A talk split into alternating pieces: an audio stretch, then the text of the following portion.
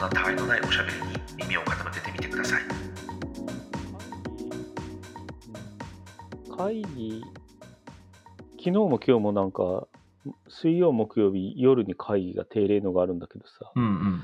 まあ、いつもいらねえよなとか思って参加してんだけど、昨日はもういいよねとかで潰しちゃったんだけどさ、うんうんうん。でもなんかあの、紙でもわかるというか、そのテキストでもわかるけど、教えてもらった方が手取り足取りうん。安心するっていう時あるよね。あるね。それはもちろんあると思そういうのが別に捕まえられたら別にいいんだよね。う。うん。そう、だからそれは別にね、それで、あの、ワンオンワンセッションなのか、あの別に、下手したら別に、ね、その場で実際に会うのでもいいし、なんかそこはだからすごい、自分がだからミーティングをするときってさ、その、いろんなことに意識するっていうのと、これは関係するんだけど、例えばうんミーティングを何か設定するときにも、このミーティングの形式が本当に一番正しいのだろうかとかさ、誰を呼んだら一番いいのだろうかとかさ、やっぱり普段からそういうふうにちゃんと意識して、いろんなことを頭働かせて考えると、あ、これはミーティングじゃなくていいなとか、オンラインの、オンラインのなんかこう、まあそう、まずは、まずはその、び実際にミーティングルームでやらなくても、オンラインミーティングでやればいい話だなとか、うんうん。あるいはそのさっき言ったみたいに、じゃあこれはもう、えービデオで録画して撮ってくれれば十分だなとか、あるいはその議事録みたいな、例えばもうこれは文字だけで十分だなとか、かそういうのをなんか普段から意識すると、なんかいろんなこう行動が変わってくるのかなっていう感じはうんあるね。なんかそうだね。だ上の人が、今日もそうだけど、社長とがなんだろうな、こう、突っ込みたいキャラというか、なんかマイクロマネジメントしたいキャラのああ、はい。人とか、あと、俺に報告しろよ的な、はいはいはいなんかそれが会社じゃん的な、うん。そういう人なんか好きだよね、会議が。そう、そうなると思う。いや、本当そうだと思う。俺の知らないところでこんなことが起こってるのはなんだみたいなのを言うような人は、そうなるよね。っていうかな、でもさ、それってやっぱりさ、なぜ俺のところに情報が来ないのかをまず考えるべきだよね。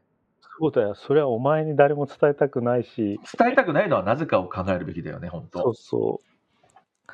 本当そうだよな。まあ、だけどそういう環境でさ、例えばさ、まあ、僕たちの場合もうさ、20、30年近くさ、社会人としてやってるけどさ、そういう環境の中で30年とかやってたら確かにね、もうそうなっちゃうのかもね。そうね、本当、うん、何もしないけど信じて任せて動いてて、困ったら向こうから言ってくるもんね。うん、絶対そうだ返しと思う。ましたとか、うん、それで別にや優しさの話じゃないけど、怒られたりなんか、あの、怒鳴られたりなんか罰つけられたりとかだと隠そうとするけど、うん大いに失敗 OK でね、受け入れて、アドバイスして、じゃあ一緒にこうしようぜっていう人だったら、うん。隠す必要もないし、自分が困ったら相談してくるもんね。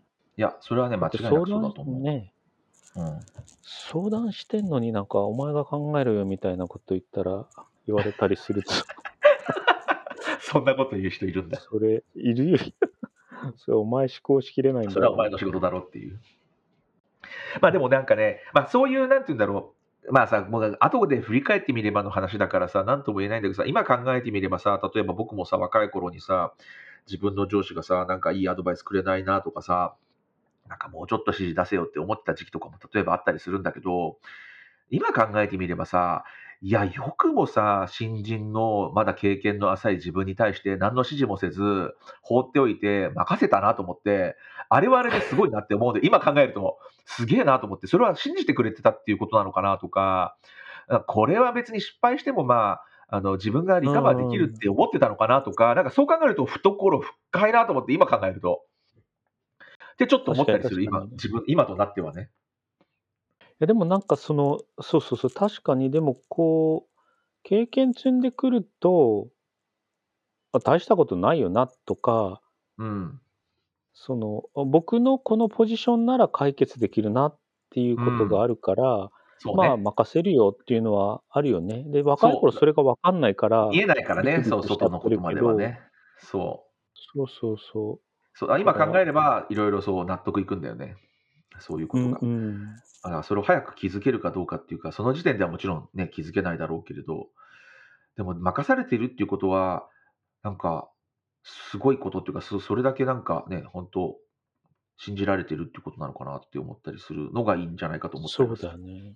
うんいや、確かにだから、マズローのあの5段階の何番目か忘れたけど、うん大学卒業してパッとその会社に入り、1ヶ月くらい研修して配属されて、なんか1ヶ月後ぐらいかなんかで僕出張があったの、海外に。うんうんうんで、1ヶ月しかそこら、その人とか、その 部署にはいな、ひ僕に1年生に、まあ大した出張じゃないけれども、うんでも任せる わけだって、一人で当然だけど、中近東まで行くわけで、そうだよね。行ったこともある。だから、この帰属してるというか、同じところにいるってなった瞬間に、うん。なんだろう、こう、信頼関係が生まれる。あ、まあ、ある意味生まれてる部署だから良かったのかなってことなんだうけど、ん。いや、こんなやつには任せられないよってまあ、どこの馬の骨ともわからないといえば、ね、まあそうだよね。あれは、会社というか、こう、日本の会社は特にそうなのかもしれないけど、まあ、その部署がそうだったのかもしれないし、まあ、はっきり言って、うんテンパみんながテンパってたから、もう、猫の手も借りたい猫の手だっただけかもしれない。確かに。まあ、単なる猫の手だな。いや、でもやっぱり自己責任に思わないトップの、トップというか、まあ、ね、うん。なんでいつまで経ってもお前はできないんだよっていう、うんそれいつまで経ってもできるようにできないお前のせいだろってうん。思わないっていうか、ね。あれって不思議だな、本当。んそう考えてみると、なんか、自分は、まあ、いい上司に恵まれてきたのかなと思ったりはする。なんかね、まあでもね、その上司の文句をね、なんでそのさらに上の上司に文句言ったりとかしたことはもちろんあるので、今考えると何何やってんだって感じなんだけど、まあでもその時に言われたのは、あの、中川君ね、今後あの人生、社会人、人生長くなると思うけど、必ずしもね、自分の上司がいい人とは限らないんだよ、みたいな話をされて、その通りだなと思って。その中でどういうふうにやっていくのかっていうのをね、学ぶのは大まあそうだね。よくらいのこと言われて、確かに。それはその通りだなと思って、いや、本当にね、あの、いろんな勉強をさせていただいたっていう感じですね。うん。まあでもそのちょっと文句が直接言えないからその上に言うっていうのもまあそれはそれでね一つの手段というかそうね。改善すればと思ってやることだしね。そうだね。まあでも浅はかだったなと思って今考えるとすごい恥ずかしいなって思ったりはする。なんかでも人によってさ、もう言えない人もいたりとかするからさ、なんかど,、まあ、なんかまあどうなのかなと思ったけど、なんか自分はああ言っちゃったんだと思ったけど、それでさ、もやもやしてさ、辞めちゃう人とかもいるわけじゃない。なんかヒトラーかなんかの言った言葉言葉で本に書いてて いやその直接の文章は覚えてないんだけどその趣旨としてはその上からの指示が、まあ、理不尽であっても受け入れる力をうん。持ってほしいみたいなことをヒ それはヒトラーには必要だトラーが言っててヒトラーが言うことだと思うんだけどさ。うん。まあ会社もそうだよなとかって。そこは難しいよね。なんかそこをさ、そいや理不尽ってまあもちろんレベルがいろいろあると思うけど、うん。どこまではやっぱり自分のラインとしてこれはダメだ、これは自分にはできない、これはできるっていうのってうん、それを持っておくのって大切だとは思うんだよね、やっぱり。例えばだってさ、いくらやっぱりさ、無理なこと、まあ、無理なことはまあいいというか、自分の考えと違うときはさ、もちろん会社だから十分たくさんあるし、それはしょうがないんだけど、やっぱり犯罪を犯せみたいなさ、こととかだったらさ、じゃあやめた方がいいのかとかさ、人を殺せとかさ、例えばそれこそヒトラーみたいな世界になってくるとさ、それでさえ受けるべきなのかって考えるとさ、やっぱりじゃあもう、自分、自分って何なんだろうになっちゃうじゃん。だってそう自分の意思とは反することをさえしなくてはいけないのかっていうなってくると。なんかそこは、なんかあんまりにも簡単にね、全部を捨てるっていうのは、若い時からやっちゃうとなんかすごい危険だなっていう気はするよね。その僕もすごい大切にしてるしす上司とかリーダー教わるべきかなと思ってるのが嘘とか誇張ってさうん。レベルがどうにでもなるっていうの？うん例えば真実は、例えば売上が10億なんですうん。10億が本当だったら10億は1個しかないじゃんうん。今この商品100個売れてるんですうんはもう真実は100個しかないじゃん、うん。うん。でもなんか会議中に社長がさそのいやうちこの商品、まあ、約200個売れてるんですうん。みたいな言ったとするじゃん。100個しか売れてないのに。うんうん。で、こうなった時にさ、あこの人ここで嘘ついた時に、次に僕が何か説明しなきゃいけない時に、同じ200を言わなきゃいけなくなるじゃん。そうだね。で、これが、180のラインがセーフなのか、120のラインがセーフなのかとか、もう分かんないじゃん。もう嘘はどう、なんていうの、いろんなレベルの嘘があるじゃん。真実は1個だけど。うんうんうん。なんかその、嘘とか誇張を言っちゃうリーダーってダメだなと思うんだよね。ああ、そうだね。確かに。そこはもう真実が弱々しくても、そこを貫かないと、うん部下が喋れなくなっちゃうと思うんだよね。そうだね。今度僕は違うお客さんの時に何て言えばいいんだろうそうなると、うん。で、よくさ、お前会議中なんか言えよみたいなうん。人いるんだけど、うん。それやっぱさっきのドラちゃんの話じゃないけど、言えない、うん。この人いろんなとこでいろんな嘘の種類を言ってるから、こここで僕がどの嘘の種類を言ったことが正解になるかがもう分かんないんだよね。確かに。と思うのよ。確かに。だそういう意味ではか考え、考えすぎるのも良くないのかもしれないけどね。その発言ができなくなっちゃうっていうのってさ、考えすぎて発言できないことってあるじゃない？たまに。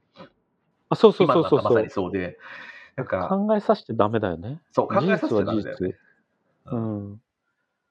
だからそこを貫ける強さと、あとやっぱり説明が下手だよね。上の人。言ったつもり的な。なんでこれやるのみたいな。よくわかんないけど、なんでやってんのかなこれみたいな、もやもやしながらやってることってね。なんか会社の女の子が去年わかか、把握できてないってことなのかな。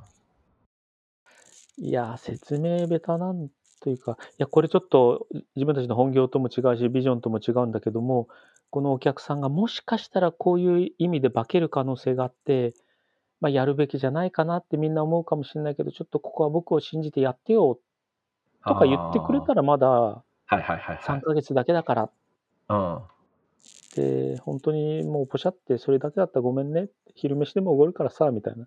うん。でもなんかそういう理由もなく、なんか結構優秀な女の、女、男も女も関係ないんだけど、なんか去年、おととしかな辞めちゃった人が、まあ、うん一定の優秀さがあるので、こううんイレギュラーなこと、ルーティーンじゃないことが結構降ってきてて、はいはいはい。だから、これをやる意義がよく分からずいつもやってたの。なるほど。で、僕はそのあんまり関与しなかったんだけど、その子が悩んでる時にお手伝いとかしてあげてたんだけど、これなんでやってるんですかね、いや僕もそうなんでやってるかって言われると、普通に考えるとやってる理由は分かりませんって感じなんだよね。やっぱこの社長が何らかの判断で降りてきてるものだから、あそれがやっぱりね、なんかあの、心地よくなくてやめてっちゃった。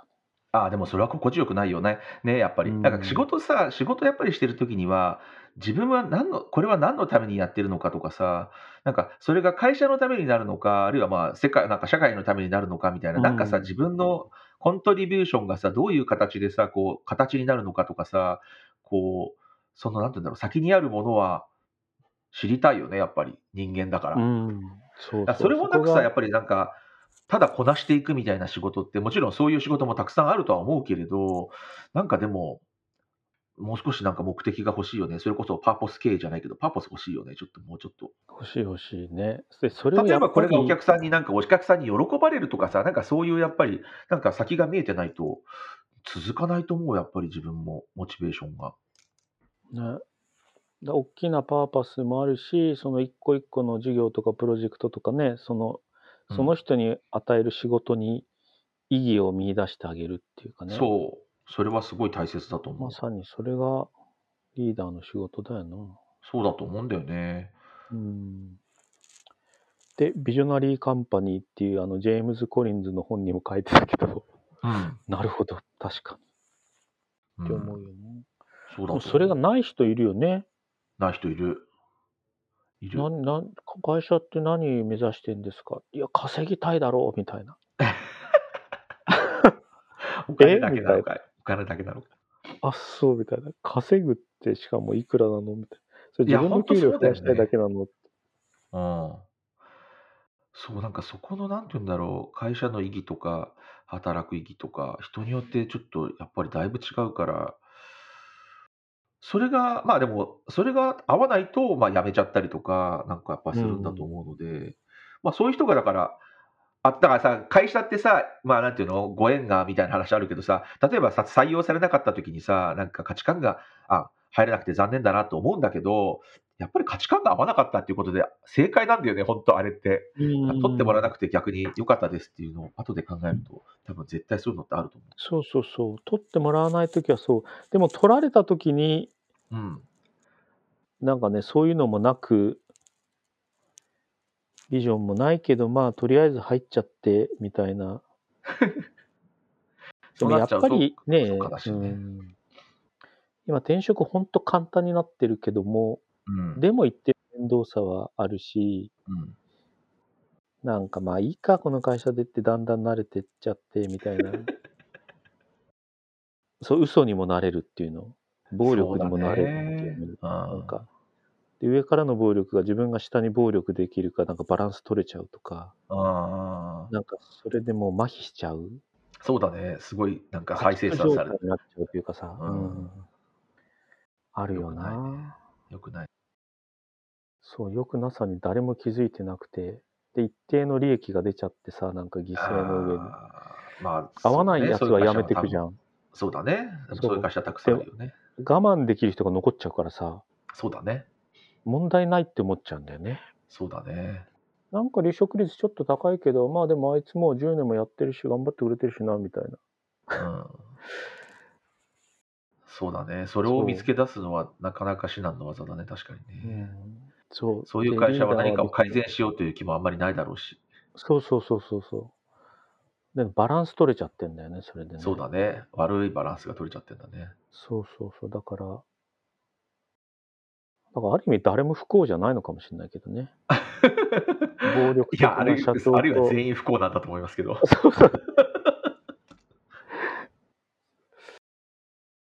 いやでも不幸なのに儲かってるからいいっていうかさ、そのなんて言うんだろう、そうそうそう。会社、仕事はやっぱりさ、その辛い辛いことっていうか、ストレスなんぼっていうか、ストレスがあって当たり前みたいな、うん、それで稼いでるみたいなみたいな考え方もあったりするじゃない？なんか、それがやっぱりお金を稼ぐっていうことだみたいないうことを言うような人もいるけど、いやー、今の時代そうじゃないだろうって、やっぱりちょっとなんか思うよね。しかもそれだと多分どっかでつまずくと思うんだよね。昔はね、本当に。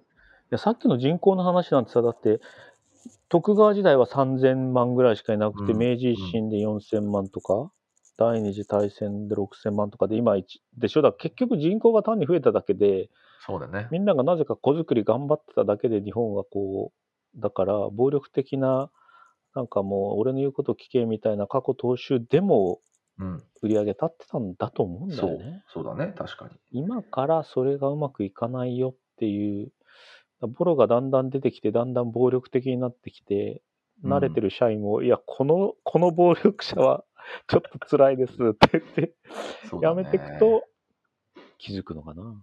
そうだね。あでもそうするとでもまだ、まあ、もうちょっと時間かかるね。それが一掃されるには、じゃあ。そうなんだよな。だからさっきのように、8000万、7000万にならなきゃダメなのか。なんかそれも悲しいな。まだもう少しか、まだ20年くらいかかるしな。うん。まあでも気づ、気づく、だ気づかせてくれる人。なんかの本でさ、面白かったんだけど、あの、アメリカの青年が、曲の人、うん。お父さんも曲で、うん。だからそれが自然に育っちゃったっああ、なるほど。なんだけど、で、たまたまそのちっちゃい頃にパパと一緒にプレゼンをその曲友集団の前でしたら、なかなかそれが良いスピーチだったらしくて、で、若いうちからこう、そのリーダーみたいになっちゃった人がへえ。で、でも大学は普通の大学入ったんだよね。ほう。だそこにはさ、当然そうじゃない人たちもうじゃうじゃいるわけじゃん。そうだ、そりゃそうだ。うん、そこで、なんかき、だんだん気づいたらしくて、もう、で、もうお父さんとはたもとも分かち、その、いわゆる、ちゃんとした、ちゃんとした、なんだ、その、その、極度な曲じゃない人に今なって、バランスした感じがあったんだけど、はいうん、やっぱそういういろんな多様性な人たちに接して、そうだね。コミュニケーションすることの大切さみたいのを、まあなんかそんな本の中にあったんだけどさ、うん。ぱそういう、だから誰かき偶然に気づくためには、やっぱいろんな多様なとこに行かなきゃいけないし、ほんとそうだね。でもやっぱり心地いい人と集まっちゃうからね。まあ、今の時代、特にソーシャルはまっとにそうなっちゃってるからね。いや、ほんと、暴力的な社長は暴力的な社長たちと意気投合しちゃって、多分そうなんだろうね。そういうのってどうしようもないのかな？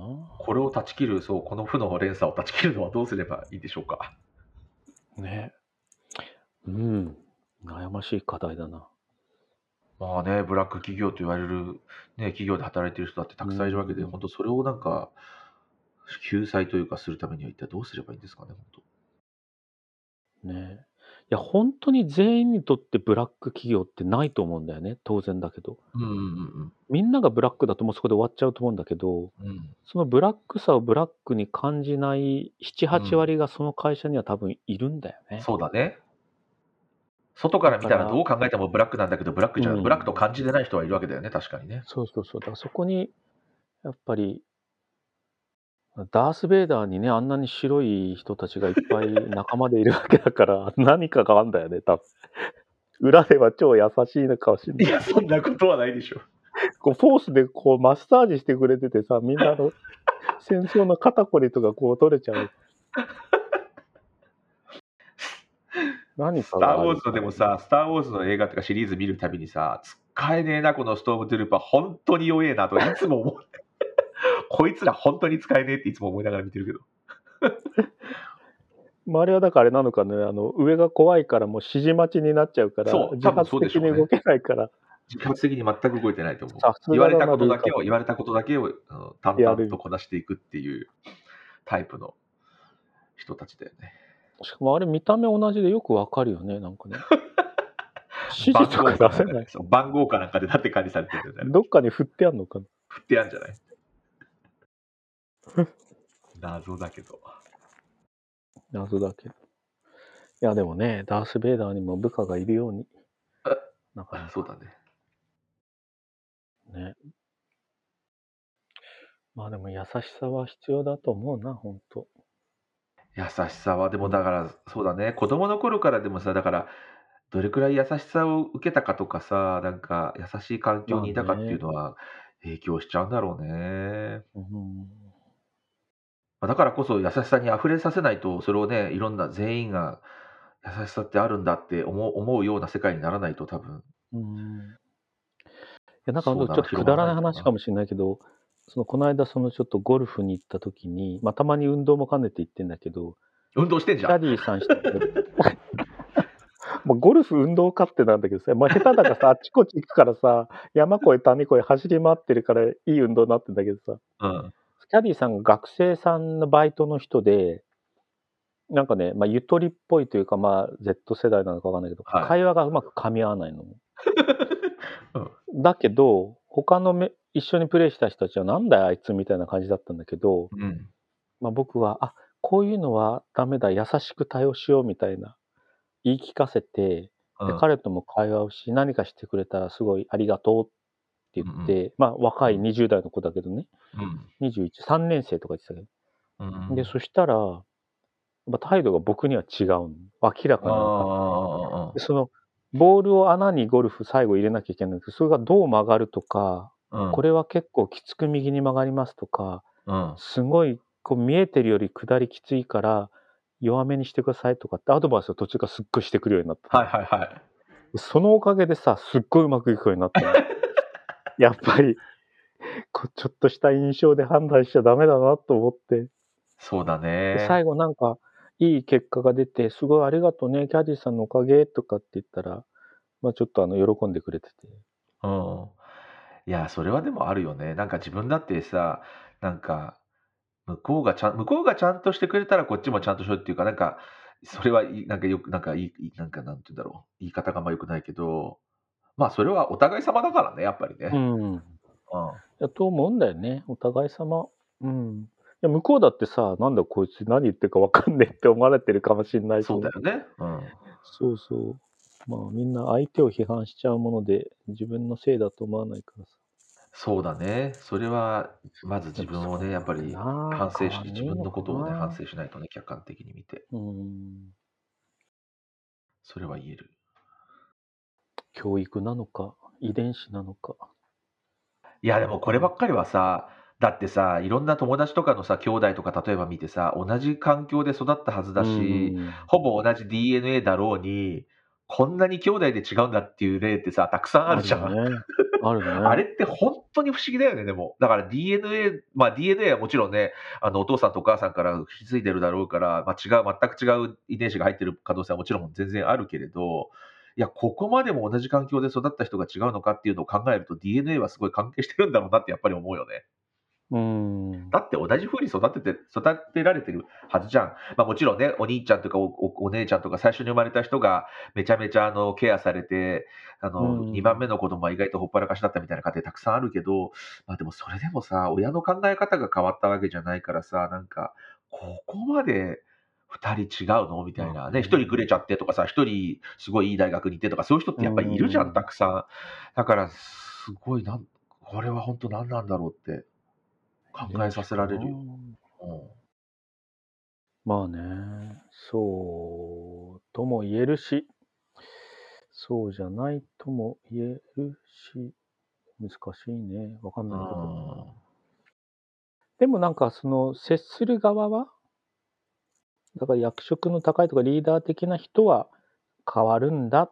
こいつら、こいつらっていうか、その仲間はみんな変わり得るって思って接するべきなんかそっちの方が人間としてなんだろう、上質な気はするよね。それは間違いなくそうだね。まあ自分のことを考えてもね、考え方って、まあその大きく変わったわけではないけど、人との接し方とかっていう部分では、やっぱり、ね、20年くらいの社会人人生の中で考え考えると変わってきてるから、変わると、人は変われそうか変われると私も思う。そうだね。まあちょっとした遺伝子でまあでも遺伝子持ってても出るか出ないかっていうのそれもあるよ。確かに。そうだね。ね。うん。うん、まあ、それは出るか出ないかもなんかわかんないけど。でもなんか本当教育、どうなんだろうね。いやなんか例えばね、本当北朝鮮で生まれました、ロシアで生まれましたとか、うん、ヒトラーの時代に生まれましただと、あるいは日本もね、その戦時中に生まれましたとか、戦時中というかね、そういう時代だったら、自分はそういう人になっていたのかとかって、うんうんうん、その時でも同じ人から生まれてたらそんな考えじゃないのかな。確かに。それは分からないね。うん。まあ答えはないがでも前も言ったかもしれない。ですなんか双子の遺伝子の本に双子の話があって双子で生まれた後にバラバラで育ったけど、はいはい、同じように同じ同じようにってなんだっけって言うけどさなんかだおお互いそのホモになったとか、うん、なんかその住んでる場所が一緒だったとか、うん、なんかそれは要は好みが似てるから住む場所も一緒になってたとか、うんなんかそんなの書いてる本があったけど、まあそういうのを考えて遺伝子の影響なのかなとかって思う、ね、そうだね。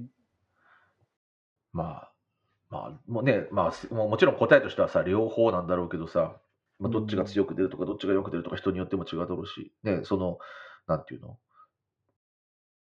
ものによってというか、ものに、うんかですね、性格なのか、まあ、好みなのか分かんないけど、強く出るところと弱く、ね、強く出ないところとか多分あるんだろうけど、うんうんうんまあそう考えないとでもね、だってやってらんないよね。もう DNA で決定していますとか言われちゃったら、やったらね、やってらんないよね、それって。確かに。まあでも教育、そうな、教育で。まあでも、あまあこれも遺伝子なのかなわかんないけど、いや日本の教育って今いいまだにつ詰め込み、なんかの本で読んだけど、うん、が学校が、まあ、小学校、中学校、高校で習うことは、まあ、検索すれば出てくるようなこと？うん。だから、金額で換算すると、まあ、ビビたる額。うん。だから、すごい予算を国が使って教育してる割に、うん、子供たちの頭の中に入ってって覚えた知識なんていうのは、別に調べればすぐ出てくるようなことだから、うん、全然価値がない。うん。だから自分でその何か発想するとか考えるとか、そういう力をつけさせるうん。ことをしないと、もう本当うんダメですよみたいな感じだけど、うん。まあ、確かになって今もう知識なんて別に調べりゃね、すぐ出てくるそうね。しね。確かに。うん。それを問わせる意味がないよね、確かにね。確かにね。まあ、知識の、なんて言うんだろう、その、なんて言うんだろうな。考えるために必要なある程度のその知識もあるから、なんかそこをどういうふうに、な何をそれああまあねを持って、うんどっちに入るれるかっていうか、その外に出す方にするのか、自分の中に持っていた方がいいのかっていうのはあって、なんかさっきのさ、そのフィルが外部脳として Evernote を考えたみたいなのと一緒なんだけど、なんかどこは自分で持っておくべきっていう、まあ、それがだから人によって多分違うんだろうね。自分の知識として持っておいた方がいいというか。で、それがでも子供の時にじゃあ判断できるかっていうとなかなか難しくて、というかそれが後の自分の人生にどう影響してるかはなかなか難しいので、うんまあ、どこまでをだから基本基本情報として 人間の中にまずまずインプットするかっていうのは、何をもって何が必要で何が必要でないのかっていうのを判断するのは難しいは難しいよね。うん。ま間違いなく鎌倉幕府がいい1192年ですっていうのは別に必要ないと思うんだけど、その例えば鎌倉幕府のできた、例えば理由であったりとか、その順番であったりとか、時代背景であったりっていうのはむしろむしろ大切で、どうしてこういう風になったかっていうのはすごい大切なんだけど、じゃあそれが何年でしたかっていうのは別にそんなに大まあ切じゃないっていうか、そうだよね。例えば、例えばその、うんじゃあ何が大切で何が大切じゃないのかっていうのは、なかなか判断が難しいところではある。よねうんいやなんかだから頼朝が何かを実現するために義経を騙して殺したけどあなたならこの目的を達成するためにどうしますか？みたいなそうそう質そうそうそう。例えばそういうことなんだと思うんだよね。そう、あなただったらどうするっていうね。うんとなんかそういうところの方が興味も持てるような気がするんだよね。持てるよね。いきなりさ、なんか何何年です、これは何年です、これは何年です？とか言われてもさ、なんか、いや、それはうん。まあね、どっか見れば書いてあるんでっていう、なぜ起こったのかとか、何が起こったのかみたいなのをなんか探求していく方が、まあ、特に大人になってからはさ、そういう風な見方をでき、自分でできるようになったからさ、これってそういえばなん、どういうバックグラウンドだったっけっていうのを調べればさ、あ、面白いなって思えるけど、子供の頃はさ、そのバックグラウンドとか、もともとね、何が起こったかとか、何全然そういうの全く知識がない中で、言われたことしかさ、なんかわからないわけだから、なんかそこをどういうふうに興味を持たせながら、知識としてつけていくかっていうのは、なんか大人がやっぱり、ね、教科書なのかわかんないけど、うん指導要要項なのかわかんないけど、なんかそういうのでやっぱりちゃんと考えてあげないとダメだよね。やっぱりそうだな。うん、日本の教育、まあ今何やってるかわかんないけど、この間誰か小学生のお父さんと話したら、うん。騎馬戦はない、うん。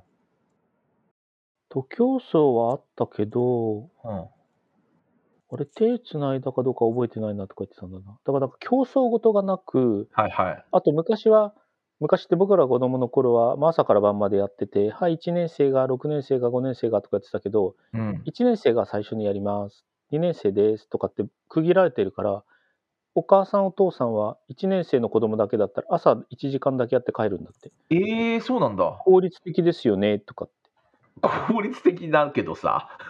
朝からば、だから3年生と5年生の子供が2人いるところは3年生のとこ行って、5年生のとこはいはいはい一回家帰ってまた来るみたいな感じなの1かな。回へとか、パパとママで分けるとか。へえ。そうなんだ。それでいいのかなまあいいけど。わかんない。いいのかないや、いいんだよなとか思って、まあみんな共働きだし、忙しいし、土日も働いてる人もいるだろうし、うん。うん。弁当とか作るのも面倒だし、競争意識はあんまりみたいな、そんな。そうか。なんかでもそれってちょっと悲しいな、なんか。なんかそれってね結局自分の子供、直感的にそう自分の子供しか見てないじゃんっていう、なんかちょっとそれも良くない気がしないではないけど。そうそう、なんんかね、そう例えばさ、あ、5年生になるとこんなこともできるようになるんだとかさ、なんかそういうのを見せる場なんじゃないの？あれって。いやね、俺もむその真剣に運動会を考えたことがなかったけど、その時、なんかその、まあ別に悪くないけど、なんか違和感を感じたんだけど。なんか違和感あるね、確かに。うん。効率的ではあるけれど。何かがまだ考えきれてないんだけど、なんか、うんでもなんかさ、運動、その別に僕も運動神経すごい悪いわけじゃない気はする。まあ、何も得意なものはないけど、なんだけど、そう、何も得意なことなく育っちゃったんだけどさ、でも運動会で競うのは好きだった？けど、よく考えたら、足の遅い子もいるし、騎馬戦が怖い子もいるし、うん。そりゃそういう人に無理やりやらせんのは、よねって言われると、まあね、とも思うし、うん。だから、一定のその、苦を感じなかった人が言うけど、苦を感じる子もいるんだから、うん。そりゃ競わせないわよっていうのも、まあ、うん、とも思う。難しいよね。なんかだから、だけどさ、社会に出たらさ、比べられることばっかりだしさ、とか社会っていうか、別に学校だって例えばさ、なんで受験とかだってそうだしさ、結局競争じゃん？と思わないではないけど、だから子供の頃からそういうのの体制がむしろできてる方がある程度いいよね、僕は。いや、僕だって、僕は逆に運動大嫌いな子だったし、運動、運動神経昔からない子だったので、ね、そんな走らされたら絶対ビリになるみたいな子だったからさ、もちろんさ、比べられるのは嫌だったけど、まあでもそれは、それとしてなんか、しょうがない、受け入れてたかな。それのせいで別強い心だったんだね。強い心なのかな？でも、でもマラソン大会はよよく熱が出てたよ。本当に熱が出るんだよ、マラソン大会の日には、みたいな。ああ、人間、病は嫌だ、嫌だって思ってると本当に病気になってしまうっていう感じで、マラソン大会は何回か休んだ気がする。うん。でもなんか、ね、社会なんだ難しいよね。なんか社会に出てからのことと、なんかあんまりにもさ、子供をさ、こう、ほんわかした状態にするとさ、社会に出た時に逆にさ、そのギャップにさ、なんか苛まれない？なんか、なんか、あ、現実世界ってこんなんなんだ、みたいな感じになるような気がするけど、どうなのかな。ねえ。わかんないけど。まあだから、そうね。でもだからそこで、なんだろうな、考える力ただ単純にはい走りましょうじゃなくて、なんか考えさせる何かがあるとね、うん。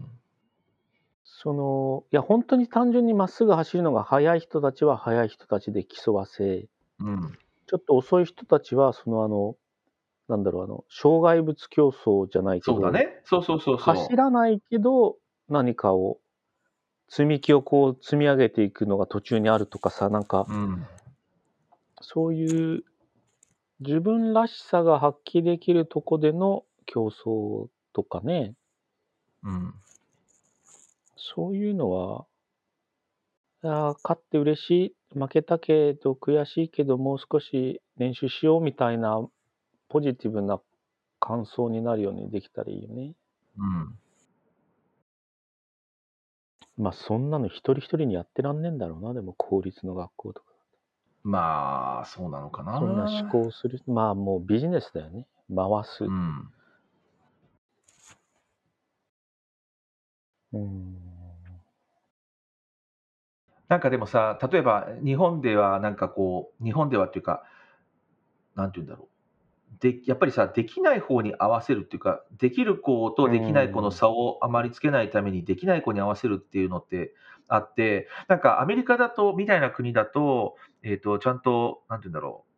クラス別、クラスご、クラス自体がそのできることできない子に分けて、ちゃんとなんかそれに合ったことをやってますみたいな印象って僕あった、僕は、僕の中では勝手に思ってたんだけど、僕の最近、あの知り合いっていうか友達から聞いた話によると、結構ね、今下に合わせる方向にね、結構公立の学校とか行ってるみたいなんだね。で、あ、それはちょっとショックだなと思って、なんか、それと似ていて、その結局、なんて言うんだろう、差があるっていうことを子供の頃からある程度、ちゃんと認識しておいた方が、むしろその、じゃあその中で何ができるのかとか、じゃあ違う、むしろ自分はこの部分では弱いけれど、自分はこっちでもっと頑張ろうとか思えるとか、なんかそういうふうにした方がむしろなんか、社会全体としてはいいのかなと。で、なんか、そう、それを自分で言っていて、はたと思うのは、じゃあ、社会全体としていいと思うことと、その個人個人で考えたときにいいのかっていうのはまた別の話になってくるので、ここでバランスさせるっていうのはね、難しいなと、また最近この間思っていた。うん。そうだね。答えがないから、でもなんかその、その時の、まあ、流行りじゃなくて、その、メインの課題メインの課題を解決する方に触れるんだろうね、多分。そうだね。うん。今はそういう、わかんない。そこがすごい低くなりすぎてるから底上げしようなのか。うん。まあでも確かにだから全体を考えるって難しいのかな。